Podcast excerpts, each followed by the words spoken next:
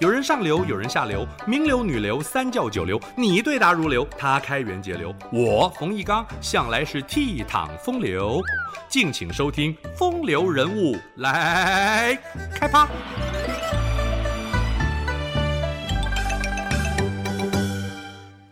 梁启超是一位百科全书式的学者，在文史哲、法律、经济各领域均有所长，每年写作多达三十九万字。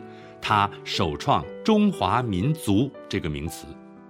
梁启超以神童之名享誉乡里，六岁读完五经，十二岁中秀才，十六岁中举人，十七岁时在上海阅读一些欧美的翻译书籍，拓展了视野，同时结识康有为，这是他一生的重要转折。受到康有为的激励，他抛弃旧思想、旧学说。成为康有为的弟子，走上改革维新的道路。几年之后，甲午战争，清廷惨败，签订丧权辱国的《马关条约》。在康有为的倡导下，二十二岁的梁启超和其他各省举人联名上书光绪皇帝，表达在野知识分子对国家大政的看法，呼吁朝廷拒绝议和，着手改革。梁启超在上海创立《时务报》。担任主笔，引进民权、平等、大同等新思想，严厉抨击祖宗之法不可变的守旧心态，陈述变法的合理性、迫切性和必要性。康有为则在北京创办《中外公报》，组织强学会，一时康梁声名大噪。一八九八年，康梁入京，发起保国会。光绪皇帝接受他们的改革提议，下诏展开变法。那一年岁赐戊戌，史称戊戌变法。不料因为新法规模太广，志气太锐，包揽太多，同治太少，光绪皇帝又无实权，朝政仍由慈禧太后一手掌控。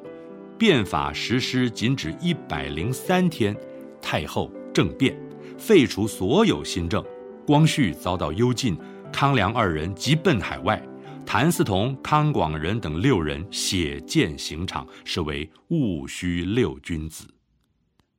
梁启超东渡日本途中，写下“君恩有仇，两未报”，歌辞忍泪出国门，心中充塞愤懑哀伤。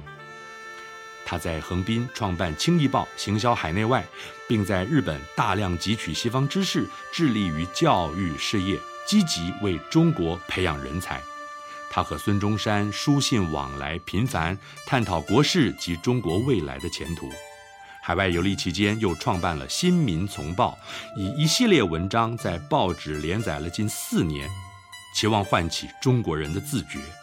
人们必须修正自己，从皇帝的臣民转化为现代国家的国民，并且具备现代国民所应有的素质。为了宣扬新思想，梁启超创造介于古文与白话文之间的文体，让一般百姓也能够读通读懂，人称新民体。梁启超精辟的论述使他成为最具影响力的意见领袖，对当时的社会以及之后的新文化运动产生极为重要的影响。胡适、毛泽东、林献堂等人都深受启蒙。梁启超从来都希望中国能仿照日本的明治维新，君主立宪，而不采欧美式的民主革命。当时的国民素质也不适合推动选举制度。清廷颁布预备立宪的步骤，他终于明白，改革只是虚晃一招，毫无诚意。清廷全力销毁康梁二人的著作论述时，更彻底失望了。梁启超把注意力投向执掌大权的汉人大臣袁世凯。中华民国成立，两千多年的帝王专制终结，孙中山把临时大总统的位子让给袁世凯。梁启超也结束海外流亡生涯，他建议袁世凯实行开明专制。遗憾的是，袁世凯只想当皇帝。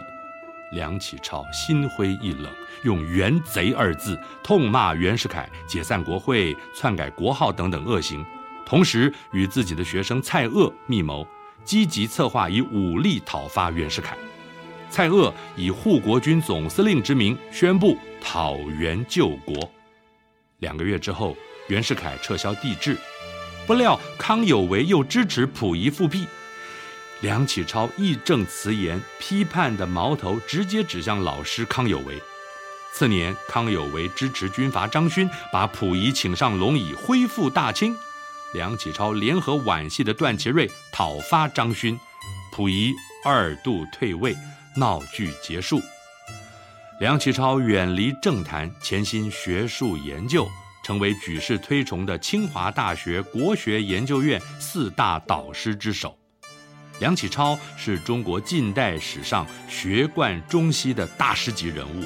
胡适对他崇敬之至，曾经说：“若无梁氏之笔，即使有百十个孙文、黄兴，革命也无法快速成功。”日本首相伊藤博文尊称他是中国珍贵的灵魂。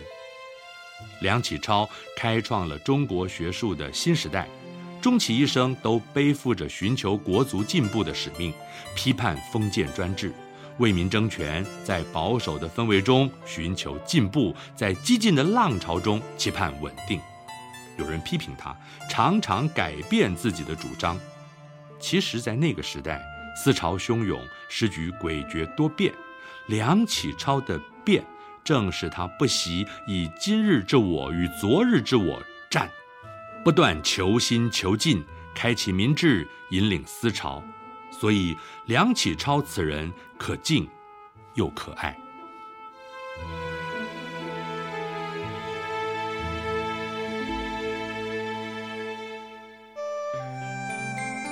以上风流人物来开趴，由中华文化永续发展基金会直播。